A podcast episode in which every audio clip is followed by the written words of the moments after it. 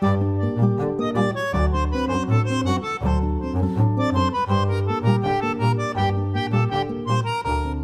大家好，欢迎收听《近于正常》，我是主播甜菜，一个话痨的读书博主。《近于正常》呢是一档偏文学向的泛文化博客，每期一个主题，和你分享近期触动我的文艺切片，可能是好书、影视剧、电影、戏剧、展览。人生无常，何必正常？打开耳朵，听见文学的声音。或许你可以在通勤路上、做家务时、睡觉之前听一听，放松下来。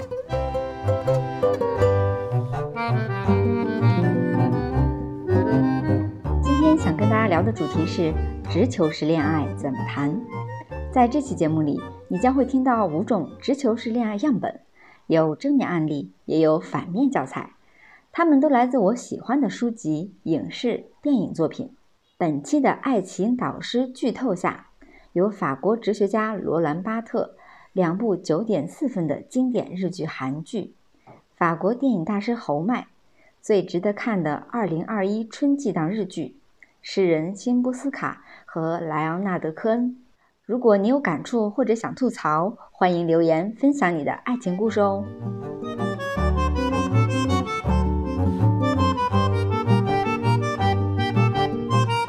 来科普下，在爱情中打直球是什么意思呢？直球本来是棒球用语，是直线的意思，现在也用来形容直接，在恋爱中只不暧昧，很直接的表达，喜欢就是喜欢，不喜欢就是不喜欢。有的人可能会说啦，说个我喜欢你这事儿吧，说起来容易，做起来难，很多的爱情火苗都在暗恋期、暧昧期就熄灭了。是的呀，告白就是要把一种不确定变成确定，这就是为什么它如此危险，承载了令人恐惧的负担。但其实直球式恋爱不只是在告白阶段哦。法国哲学家、符号学家罗兰巴特在《恋人絮语》解释了爱情旅程的三个阶段：首先是俘获，被一个眼神迷住；接着呢是一连串的相逢。包括聊天、约会、了解对方，然后是接下来的麻烦，又包括困难、日常琐碎，并因此生活在失恋的恐惧中。但他又说，这三个阶段都是无中生有，爱情的本质是我们触碰不到的。那“我爱你”这句话到底是在说什么呢？他分析说，这代表我们自认为宣布了自己的爱情，为了立刻表达我的爱。无需另外解读，说出这句话就会变得主动，不再被动，不再受制于对方对我的所作所为做出的种种解读。更多的长篇论述，大家有兴趣的话，可以在读库哲学系坠入爱情那本小册子中看到。我怕说太多啊，就没有人有兴趣听我摆下面的几个爱情故事喽。那我之所以先提到罗兰巴特的《恋人絮语》。其实跟我自己的爱情启蒙还是有些关系的，因为我也是个直球式的恋爱选手。大学时代读到它，感觉像给自己的表达长了底气，喜欢就要说出来，以为掌握了主动权，可想而知肯定会栽跟头。读书教你谈恋爱还是有些扯淡的，直球式恋爱到底怎么谈？一定有好结果吗？那就不得不说。经典日剧《东京爱情故事》了，我们一代人的爱情启蒙神剧，直球式恋爱鼻祖赤名莉香。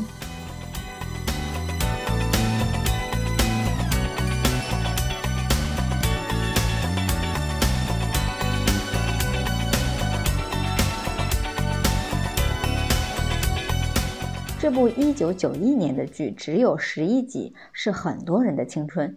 之间豆瓣评分还九点四呢。如果有朋友还不知道，我强烈安利。简单回顾下剧情：《东京爱情故事》呢，男主人公叫永尾完治，他从乡下来到东京的广告代理店工作。完治呢也被叫做丸子。那他走出机场啊，迎接他的是公司的一位女同事，是一位叫赤名莉香的海归女性。老实的丸子呢，工作很踏实，很快得到了丽香的表白。但是呢，丸子心中却有另外一个女人，她的老同学李美。故事的结局呢是丸子跟李美结婚，而丽香离开了。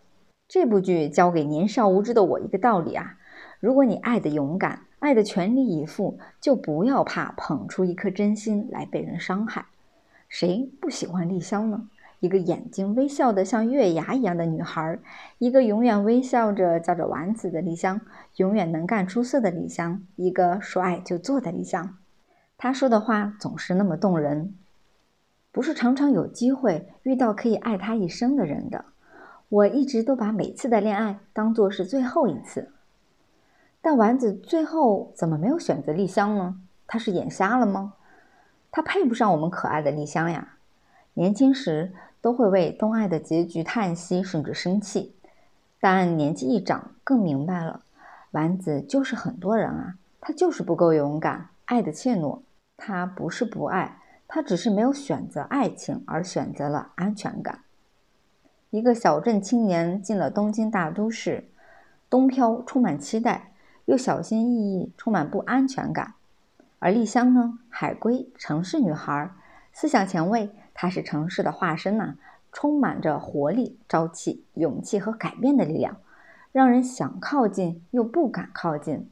而老同学李美是熟悉的味道，而且还有被需要感。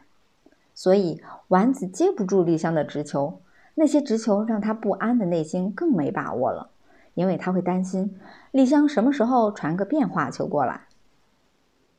在我们十几二十岁的时候看东爱，我们都想做赤名丽香，做独立女性，恋爱中要打直球，输了也要走得潇潇洒洒。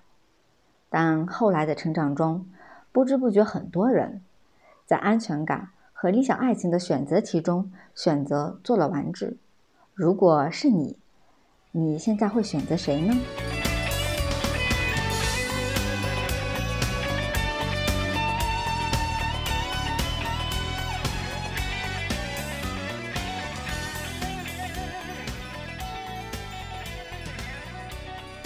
听了刚才的东京爱情故事，不要为直球式恋爱没有完美结局而泄气哦。下面分享的是反面案例：不打直球的可怜鬼，活该鬼。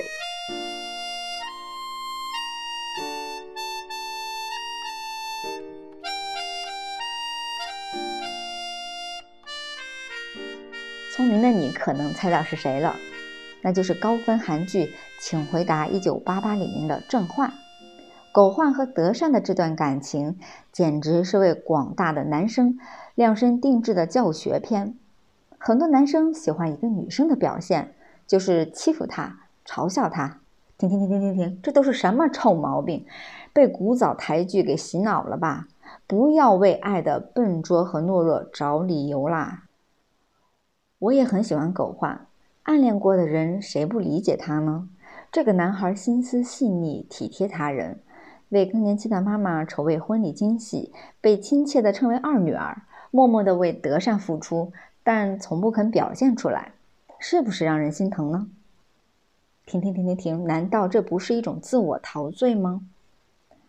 当他犹豫半天，终于鼓起勇气开车找德善的时候，阿泽已经放弃比赛，提前一脚陪伴在德善身边了。狗焕那段在车里的独白太经典了。再分享回味一次吧。缘分是不会经常找来的，如果要用到缘分这个单词，必须是偶尔、很偶然的出现的戏剧性的时刻，那才叫缘分。所以，缘分的另外一个名字是时机。如果今天我没有被那该死的红绿灯拦住，那要命的红灯若帮我一次，我有可能就会命运般的。站在他的面前，我的初恋一直都是被那该死的、被那该死的时机绊住了脚。唉，被那该死的时机。但是，缘分还有时机，不是自动找上门的偶然，是带着恳切的盼望做出的无数选择，创造的奇迹般的瞬间，毫不迟疑的放弃和当机立断弄出了时机。那家伙更恳切。我应该鼓起更大的勇气。搞怪的不是红绿灯，不是时机，而是我数不清的犹豫。不该沉默时沉默，该勇敢的时候软弱。心疼狗欢的错过，无端制造了感情的坎坷，但这也是活该啊！一次又一次的犹豫和沉默，让他失去了牵手得善的机会，因为他面对的那个女孩需要一个稳稳的直球。善良温暖、人见人爱的德善其实是缺爱的，自己是家里的二女儿，上有霸道姐姐要敬着，下有小可爱弟弟要让着，只分到了父母极少的那部分爱。这样的德善在面对感情的时候缺乏主动的能力，他在意的是谁先喜欢自己，需要圈外的清醒人娃娃鱼去提醒他，要问问自己的内心究竟喜欢谁。而最后跟德善在一起的阿泽，确实是直球党，他很清楚啊，知道自己喜欢的是什么，他的喜欢呢，用行动表达的明明白白。所以，智商一百三十九，陪着九十九的德善玩着吃薯片的游戏，会奋不顾身的替他挡球，会在德善伤心的时候约他看电影，在得知德善演唱会被放鸽子的时候，不惜放弃比赛去陪他。请回答：一九八八是一部被二刷、三刷甚至四刷的剧，我们被亲情、友情治愈，也被其中的爱情提醒。所谓爱一个人，不是宽裕了想要给予，而是恳切的必须给予。所谓爱是，不是不讨厌，而是绝对不能讨厌的意思。时间会流逝，所以时间带来离别，因此时间给人们留下遗憾。如果爱一个人，现在就说吧，在忙碌的这个瞬间，在变成遗憾之前说出口。或许时间给我们的最大的礼物，就是爱过的记忆。所以在更晚之前，战胜羞涩，表白心声。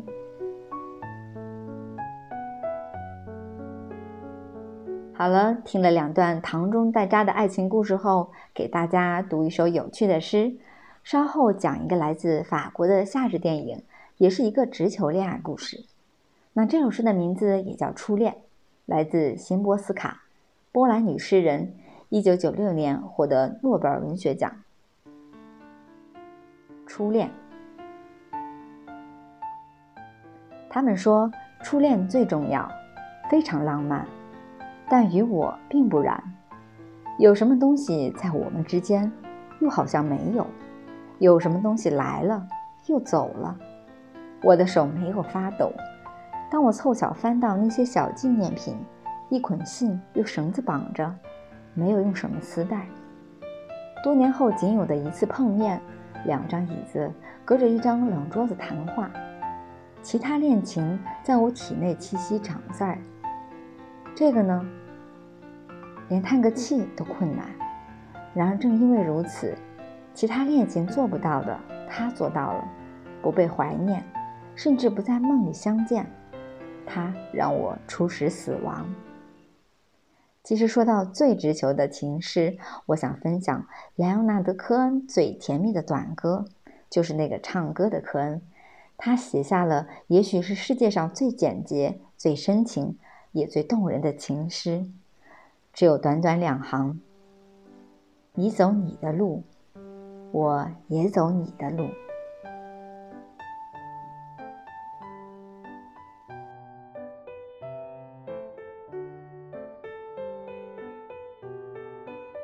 欢迎回到记忆正常。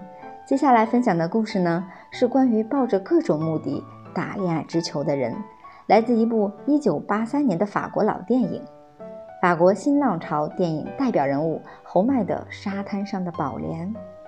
凭借这部影片，侯麦获得第三十三届柏林国际电影节最佳导演银熊奖。他的电影风格呢是自然主义的，普通人简单的对白，波澜不惊的故事。充满浓厚的文学和哲学味道，善于捕捉细微的人生。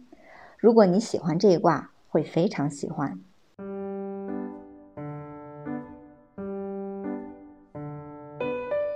沙滩上的宝莲》这部电影，很适合夏天看。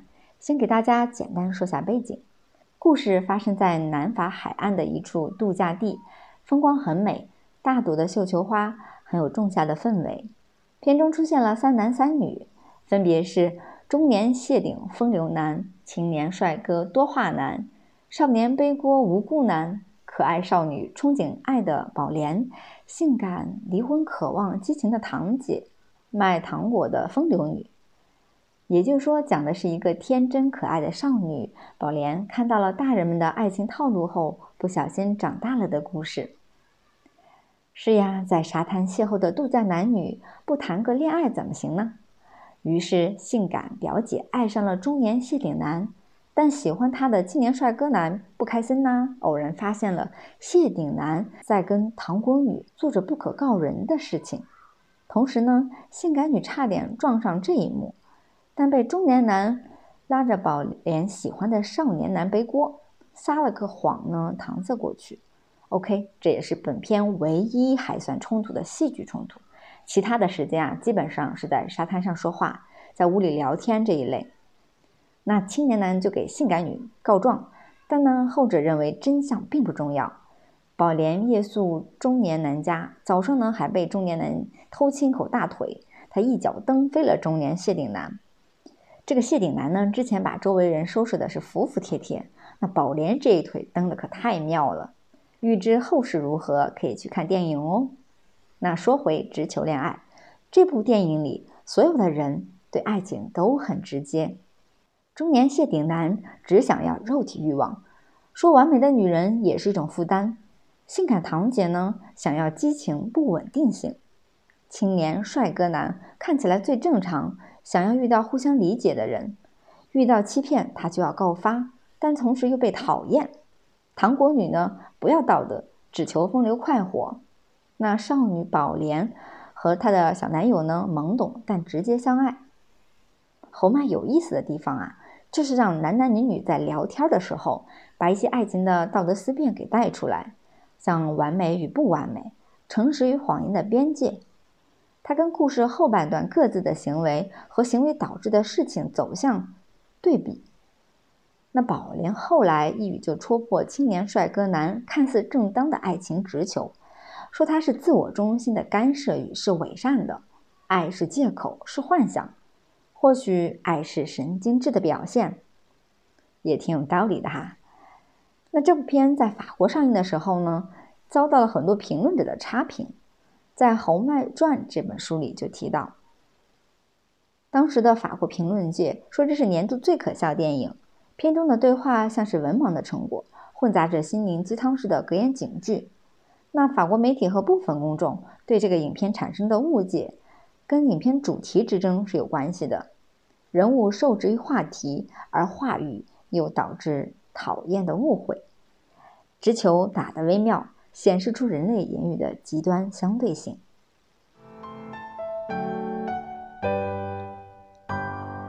法国人谈个爱情也会涉及到哲学。那最后一趴，咱换个轻松的，互打直球的爱情会是什么结果呢？盘点下二零二一春季日剧值得一说的爱情故事。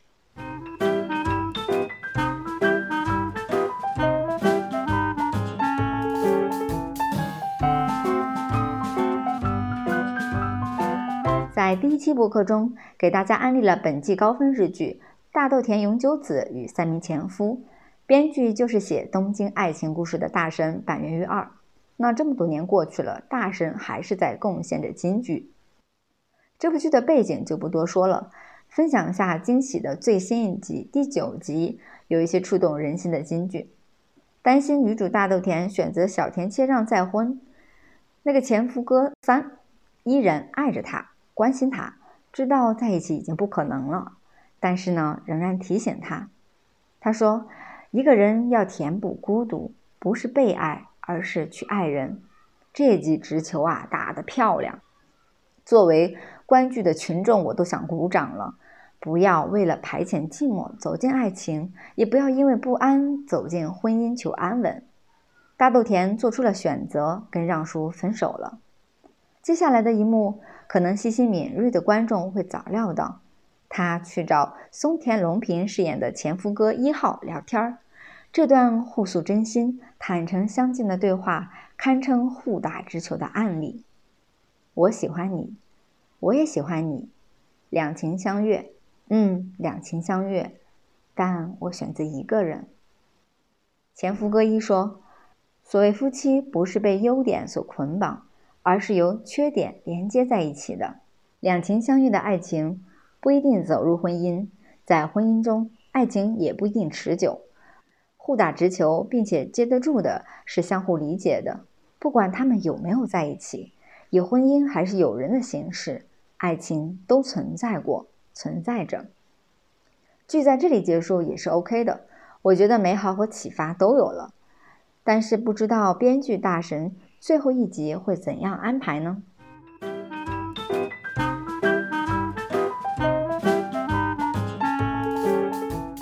另一部互打直球的爱情剧是《盛装恋爱有理由》，属于平平无奇中有些惊喜。几个性格各异的青年男女合租在一个地方，产生了爱情，是一个挺土的设定啊。但是呢，有与时俱进的新元素。女主是 ins 上的时尚博主，男主呢是曾经创业失败，现在开餐车、低欲望躺平的天才西班牙主厨。这部剧的设定好玩的是啊，每集的高潮在片尾，各自对相关方打直球，犹豫的话会说出来，鼓励的话会说出来，警告情敌的话也会说出来。现在的日剧在重视小情愫的同时，已经开始不绕弯弯、哐哐哐打直球恋爱了呀。但是呢，即使互相坦诚的两个人，爱情里的猜疑、疑虑、不自信、不安仍然存在。我觉得这部剧的看点在爱这件事上，爱上、被爱上需要打直球，而更重要的是，在之后的爱的经营中。仍然需要互打直球、互接直球，因为爱着和被爱着才是更重要的事啊！很多人可能只在表白时爽快地打了直球，但忽视了持久经营一段关系的能力，忽视了持续关爱一个人的能力。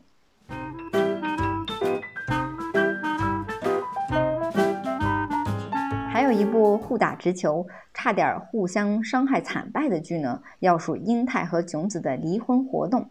这部剧高开低走，生动地展示了现代观众的喜好啊，磨磨唧唧绕来绕去，三句话说明白的事儿吧，三集都没演完，是很败观众好感的。现代人啊，已经不吃这套喽。那稍微说下剧情是咋个回事儿？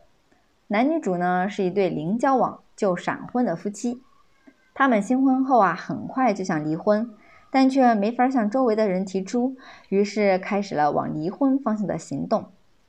男方是军事家庭成长的空中救援队的王牌队员，女主呢是在现代自由家庭中成长的时尚杂志编辑。这俩人说白了，就是结了婚再谈恋爱，离婚了呢反而更爱，还相爱相知上了。其实呢，像这类在爱情中双方家庭背景不同、喜好不同也挺常见的，互相打直球，直接说清自己的喜好，但他们打的是有选择性的直球，而且接的方式啊更直接粗暴，在回击中这是很容易误伤人的。比如作息不同、穿衣风格不同、饮食习惯不同、家居喜好不同，这些生活琐事可以包容。也可以作为争吵的导火索。你看吧，好戏开始了。早上四点，老公起来晨练，吩咐老婆在五点要准备好三文鱼味增汤。那老婆呢，赶紧去超市买来速食味增汤和熟的三文鱼，并且偷偷给自己买了面包。晚上好不容易照菜谱做了晚饭吧，老公却有公务在身，不能看手机，不能回复，让老婆呢一阵白等。难得休息日，出去约会。老婆精心打扮了，以为会去吃大餐，老公呢却穿着小卖部买的便宜衣服，带老婆去了量大实惠的社区食堂去啃炸鸡。有朋友说啊，这部剧让人反思结婚到底是什么？我倒是觉得可以同时反思爱情和婚姻。婚姻并不是爱情的终点，也可能是爱情的开始，或者是爱情的持续状态。想当初在求婚的时候，英泰突如其来的表白。态度诚恳，直球暴击，让哪个姑娘都招架不住吧。但是呢，走入婚姻之后，原本爱情阶段要经历的种种磨合，在婚姻生活中更频繁的暴露出来了。所谓夫妇是什么呢？这部剧里男女主也有这样的疑问。我倒是觉得松田龙平说的对，所谓夫妻不是被优点所捆绑，而是由缺点连接在一起的，还是很有道理的。只是这部剧呢是在搞笑中讲道理，它的崩坏啊是在后半，两个人因为一些顾忌互相掩饰真实的想法，故意制造坎坷，观众们已经气不打一处来了。互打直球不是互杠啊！希望最终能回归到漂亮的直球打法吧。话说回来哈，我最喜欢的一部讲婚姻的日剧就是英泰演的《最完美的离婚》。几年过去了，英泰还在教我们爱情、婚姻之道。